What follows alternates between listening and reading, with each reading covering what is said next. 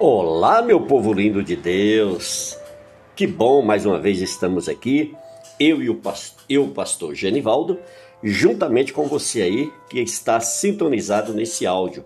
Seja muito bem-vindo e eu espero que você seja muito abençoado em nome de Jesus. Amém? Não se esqueça que nós também temos o nosso canal no YouTube. É o Palavra de Vida, Gerando Vidas, pr. Genivaldo Souza. Te aguardo lá, venha nos fazer uma visita. Mas não fique só na visita, inscreva-se, deixe o like, toque o sininho, marque todas e compartilhe nas suas redes sociais. Assim você estará sendo um parceiro nosso, nos ajudando a levar o Evangelho de Cristo a todos aqueles que precisam receber essa palavra maravilhosa. Amém? Glórias a Deus. Muito bem, hoje eu estou com mais uma palavra abençoada uma revelação de Deus para a sua igreja, e eu só serei apenas um canal e um instrumento nas mãos do Senhor para que essa palavra chegue até você e ela venha também a ser derramada em muitos e muitos corações. Amém? Glórias a Deus. É isso aí. Bom, se você deseja falar conosco, nosso e-mail é palavra de vida, gerando vidas, gmail.com. Tudo bem? É isso aí. Te aguardo lá no canal, no nosso canal no YouTube. Tudo bem? Veja bem o que, é que a palavra do Senhor nos ensina na, na segunda carta de Paulo aos Coríntios. Vamos lá? Segunda carta de Paulo aos Coríntios, no capítulo de número 10. Amém? 10, 2 Coríntios 10, você já encontrou aí? O versículo, nós vamos fazer uma, uma meditação no versículo 4 e 5, tá bom? Que diz assim: Porque, embora andando na carne, não militamos segundo a carne. Esse é o 3. Por, agora o 4. Porque as armas da nossa milícia não são carnais, e sim poderosas em Deus para destruir as fortalezas, anulando nós sofismas. E aí você pergunta: o que, que é isso, pastor Genivaldo? Nós sofismas. Sabe o que é o sofisma? É um argumento ou raciocínio concebido com o objetivo de, de quê? De produzir a ilusão da verdade, que embora simule um acordo com as regras da lógica, apresenta na realidade uma estrutura interna in, inconsistente, incorreta e deliberadamente enganosa. Isso é o sofisma. Amém? Aí o versículo 5 diz: E toda altivez que se levanta contra o conhecimento de Deus, e levando cativo todo pensamento à obediência de Cristo. Altivez, sabe o que é? É um comportamento que denota arrogância, presunção, soberba e arrogância. Amém? Glórias a Deus. Bom, amados, o tema da, dessa mensagem é: troque as informações da sua mente. Nessa passagem bíblica, nós vimos, né, vimos aqui o apóstolo Paulo, ele está nos retratando uma verdadeira batalha que se dá em nossa mente. Ele fala de fortaleza, ou seja, de sofismas, de pensamentos e tudo que possa ir contra o conhecimento de Deus. Sofisma é um argumento aparente, como eu falei, entendeu? Não conclusivo, que serve ao que é o propósito, seja de induzir outro ao erro, seja enganar a qualquer preço uma contenda ou uma discussão. Veja bem, o objetivo de todo cristão é levar todo o pensamento à obediência de Cristo. Mas e quando não conseguimos isto? O que fazer quando não tenho mais controle sobre um pensamento? É preciso que se trave uma verdadeira guerra espiritual, pois, segundo a ótica de Paulo, isto pode estar evidenciando o estabelecimento de uma fortaleza espiritual. Sabemos que o principal alvo do diabo é dominar a mente do homem, pois assim fazendo o terá por completo debaixo do seu controle. Comandando-se a mente, tem-se o controle do corpo, da língua, dos sentimentos, das vontades, da forma de relacionar-se socialmente, em suma de tudo. Sendo assim, é de extrema importância que esta parte vital de nossas vidas esteja por completo no controle sobre nosso Deus. O texto bíblico diz que possuímos armas espirituais com as quais temos o poder para destruir todas as fortalezas.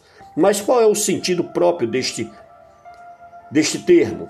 Historicamente falando, é, esta expressão faz referência àquelas muralhas ou grandes muros que cercavam as cidades antigas, visando proteger os moradores das invasões dos povos inimigos.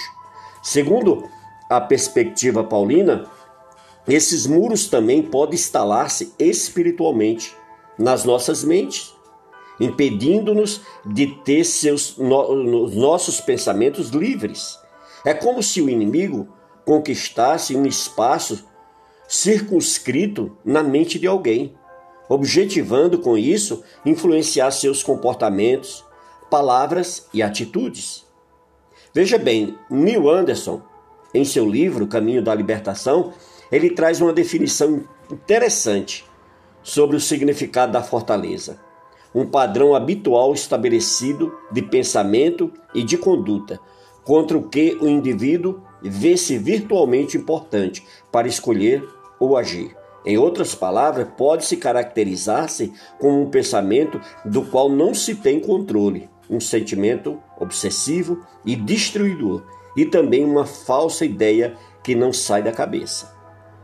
Primeiro ponto: como fazer para resolver e dissipar essas fortalezas da mente?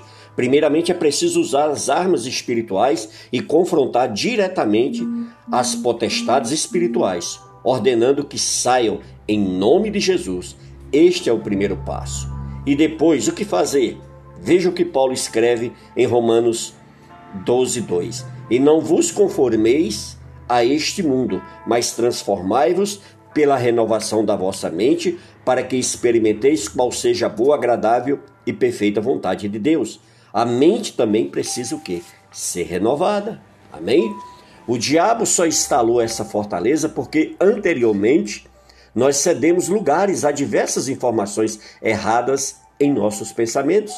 Se hoje você tem uma fortaleza mental na área da pornografia, é porque encheu a sua cabeça com pornografia. Se o pensamento fixo é mentira, é porque encheu também a sua cabeça, ou seja, a sua mente, a mente com mentiras. Com todas as áreas de pecado, geralmente é assim que acontece.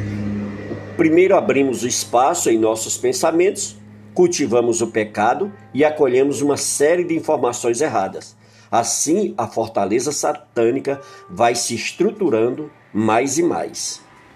E à medida que o tempo vai passando, mais terreno o diabo vai conquistando e mais dificuldade teremos para vencer essas fortalezas adiante.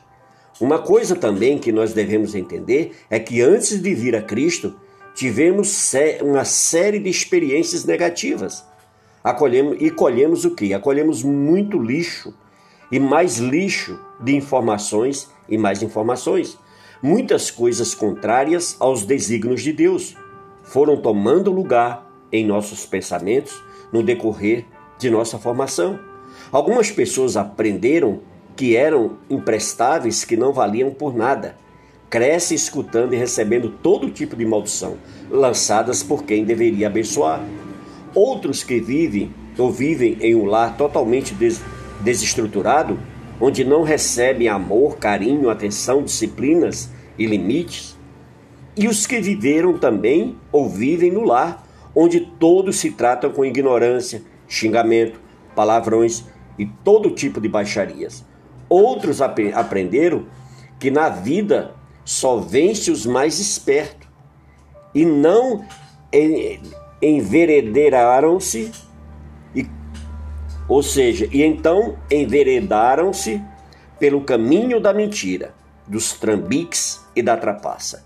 Muitos de nós tivemos contato com o sexo antes do casamento, com determinados vícios, com práticas indecentes que vão contra a vontade de Deus.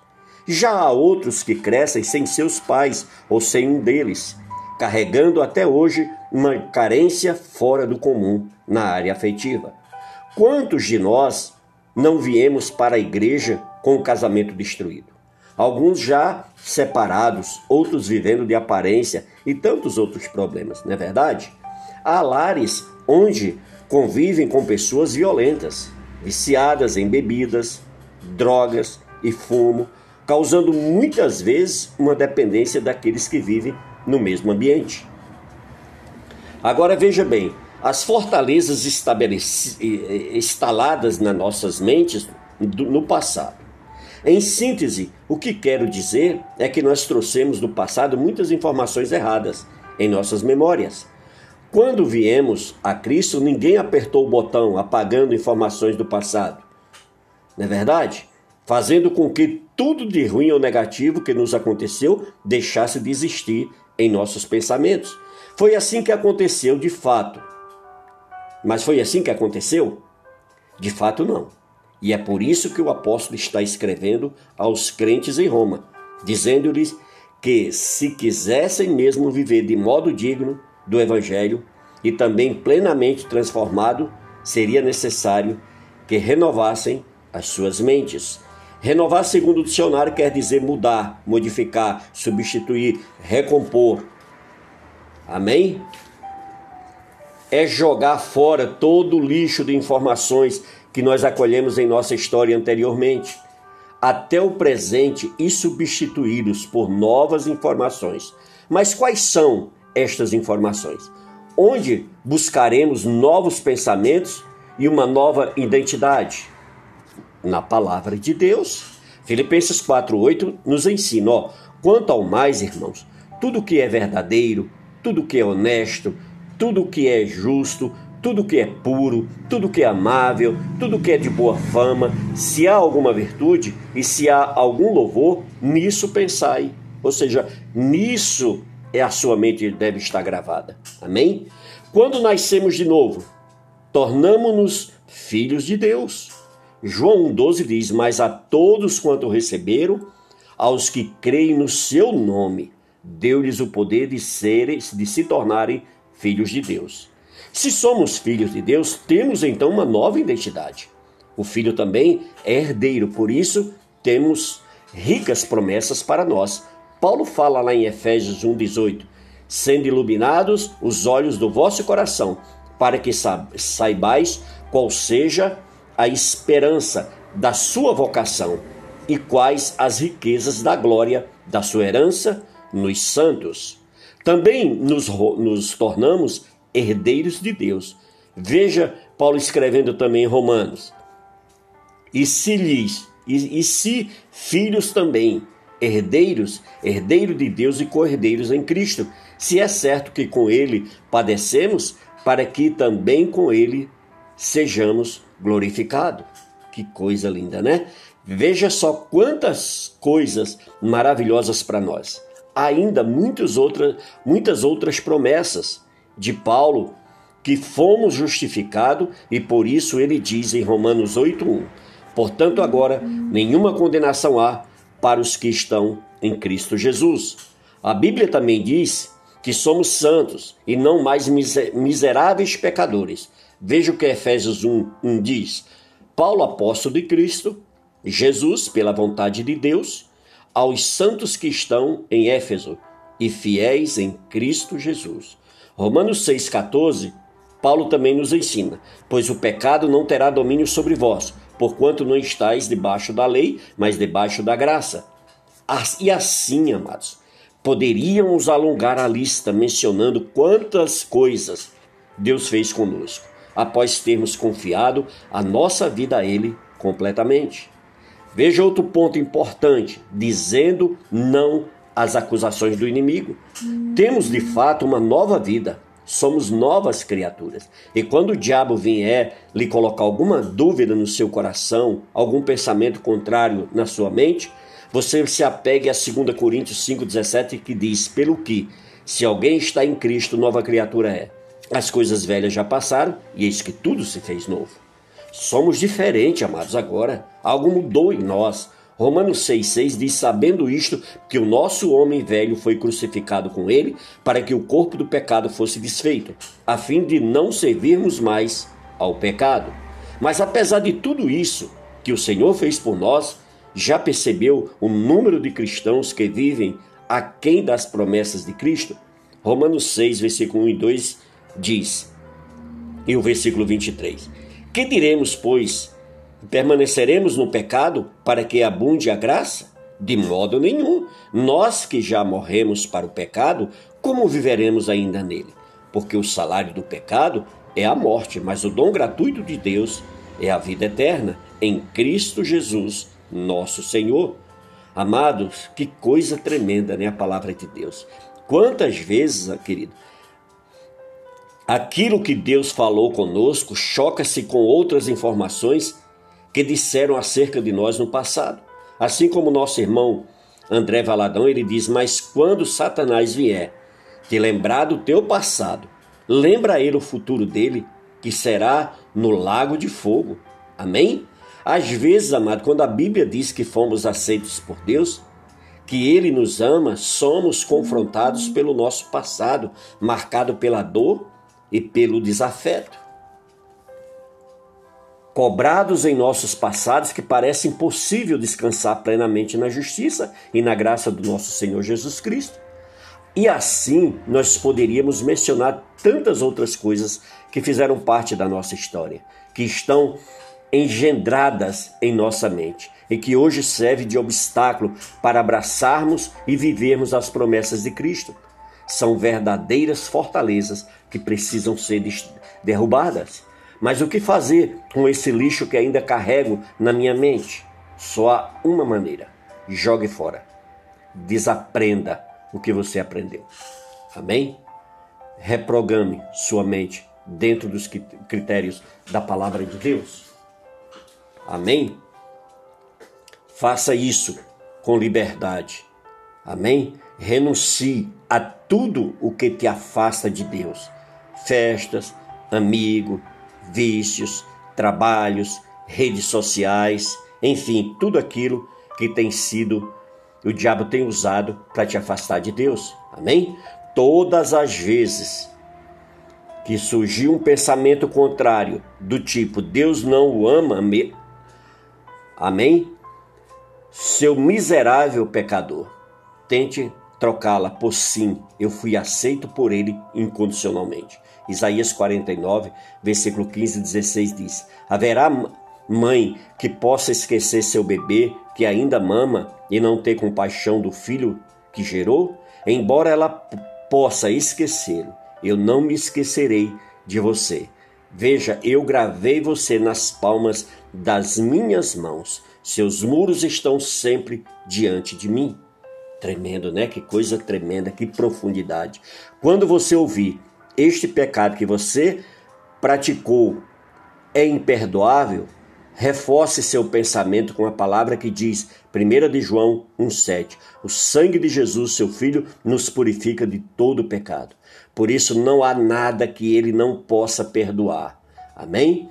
E assim, à medida que as ideias erradas vierem à tona, se conseguirmos substituí-las por outras que sejam verdadeiras, de acordo com a nossa vida em Cristo, estaremos com o tempo renovando mais e mais a nossa mente e assim experimentando com mais intensidade todas as promessas de Cristo para as nossas vidas. 1 de João 2, versículo 1 diz: Meus filhinhos, estas coisas vos escrevo para que não pequeis. Mas se alguém pecar, temos um advogado para com o Pai, Jesus Cristo, o justo. 1 de João 9 também diz: Se confessarmos os nossos pecados, ele é fiel e justo para nos perdoar os pecados e nos purificar de toda injustiça. 1 de João 2,12 diz: Filhinhos, eu vos escrevo, porque os vossos pecados são perdoados por amor do seu nome. Mas Hebreus 8,12 também diz: Porque sereis misericordioso para com suas iniquidades, e dos seus pecados não me lembrarei mais. 1 de João 3,5 diz: E bem sabeis que ele se manifestou para tirar os pecados, e nele não há pecado. Apocalipse 1,5, a palavra do Senhor diz: e da parte de Jesus Cristo, que é fiel testemunha, o primogênito dos mortos e príncipe dos reis da terra, aquele que nos ama e pelo seu sangue nos libertou dos nossos pecados. Amém, querido? Em nome de Jesus, que essa palavra penetre o mais profundo do teu coração e da tua mente, e que você venha ser livre e um, um eterno adorador do Rei dos Reis, o Senhor dos Senhores. Que Deus te abençoe. Em nome de Jesus. Deus abençoe a sua família e que você continue a cada dia renovando a tua mente e preenchendo ela com a palavra de Deus. Amém? Glórias a Deus. Muito bem. Lembrando mais uma vez do nosso canal no YouTube, não deixe de se inscrever lá, amém? Palavra de Vida Gerando Vidas, pr. Genivaldo Souza.